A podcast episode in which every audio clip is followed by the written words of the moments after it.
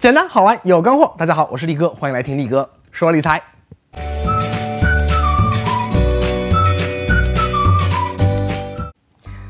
在教培行业啊被一锤子砸死以后，那最近这段时间的股市啊可谓是风声鹤唳，草木皆兵。一有风吹草动，市场就高度敏感。哎，就猜测啊，下一个被锤的会是哪个行业呢？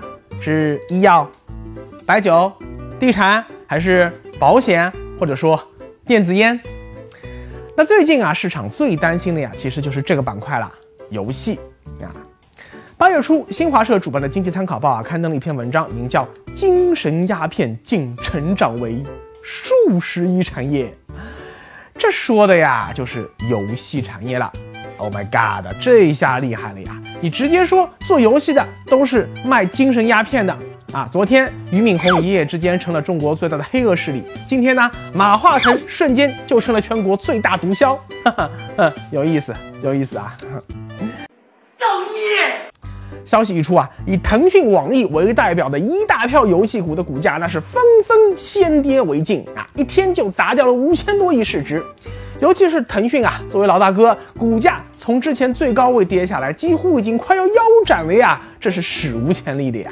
乖乖，咱作为股民啊，表示心痛的请扣一，表示心很痛很痛很痛的请扣二。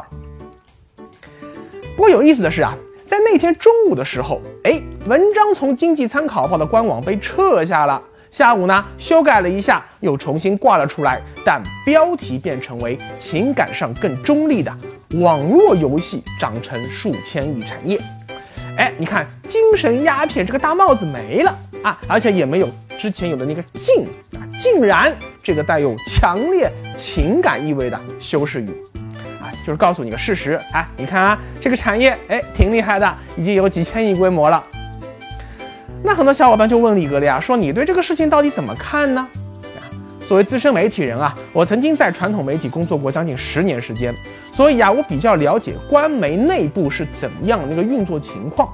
那从这个公关事件能够成功本身就可以明显看出了，这篇文章显然它不是出于，哎，就上面那意思。而只是说这个媒体自己的观点，那为啥他要用这么吓人的标题呢？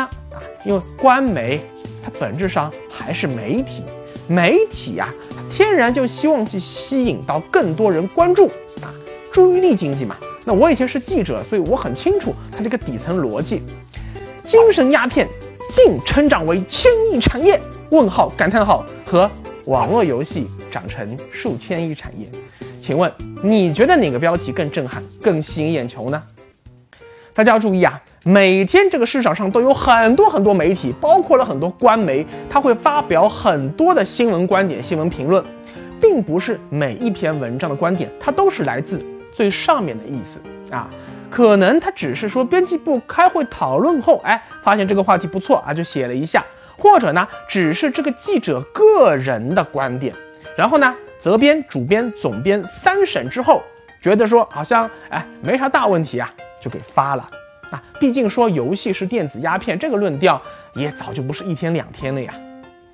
但是我们要知道啊，之前官方刚刚表态过，针对学科类教培行业的这个政策是具有强烈针对性的，独此一家，官方无意大开杀戒，扩大到其他行业。这是官方正式定调的啊，不可能说前脚自己刚说过的话，后脚就打脸，对吧？所以说这篇文章本质上只是在这样一个风声鹤唳的敏感时期啊，突然把脆弱的市场信心彻底压垮的这样一个最后一根稻草，仅此而已。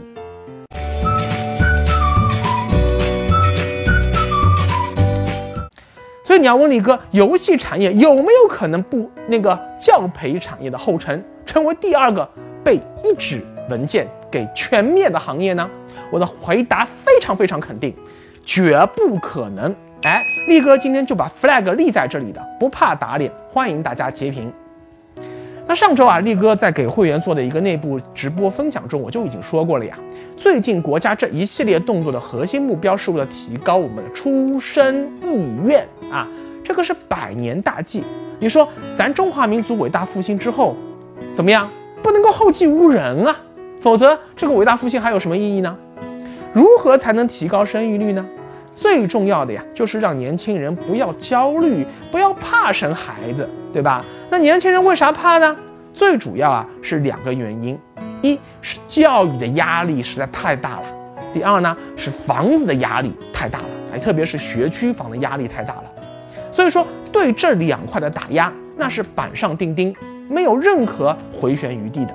接下去只可能加强，不可能放松啊！所以对于教育行业和地产行业，你懂的啊。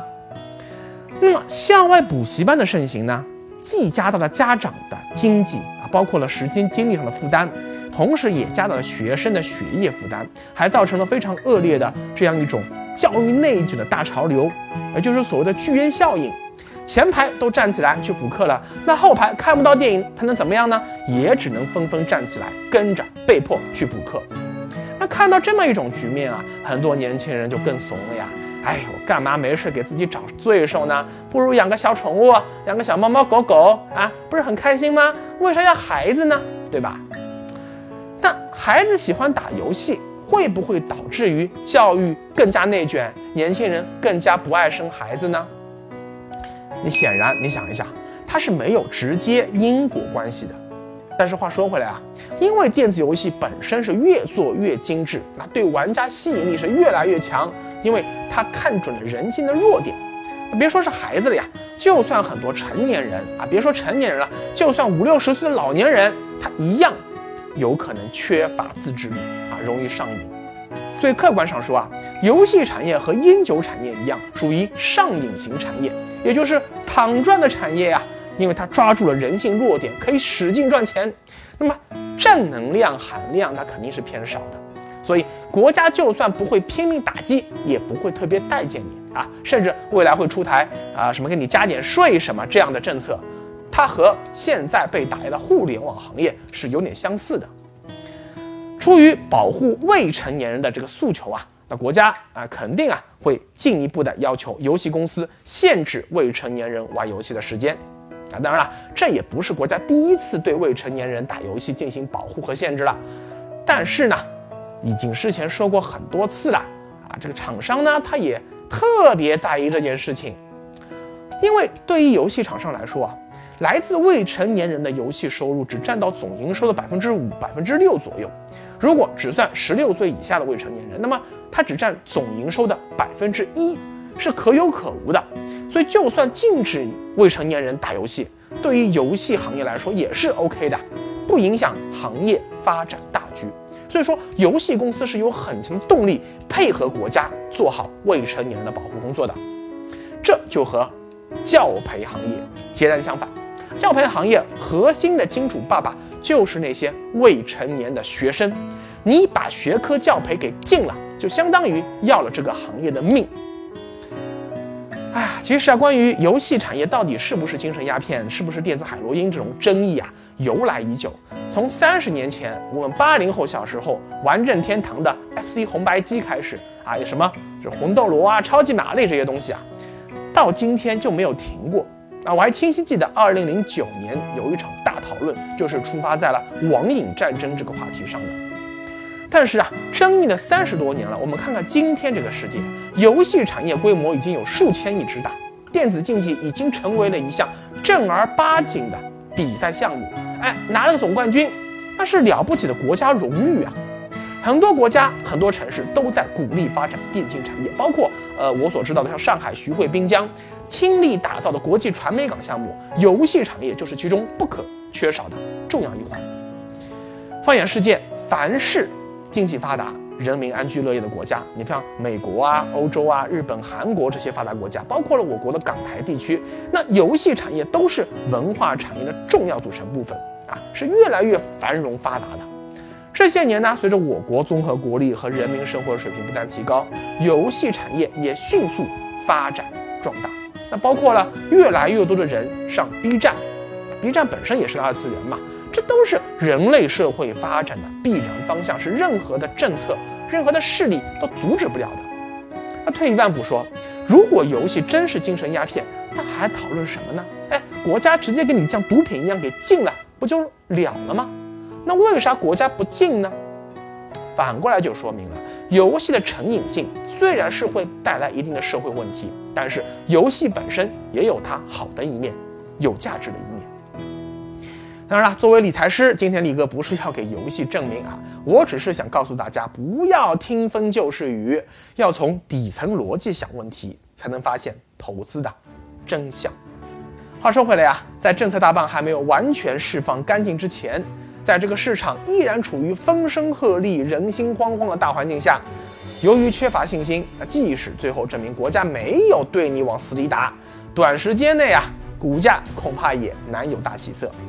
所以说这段时间啊，投资者更加要有耐心啊。对于自己看好的行业、看好的股票，可以逢低逐步的定投啊，不断去摊薄成本，但是千万别抱着一把抄底啊、坐等反转的心态，因为有可能啊，虽然政策带来的实质性打击并不大，但是啊，市场被吓坏了呀，导致继续非理性下跌，你账面上可能还是会继续亏的很难看。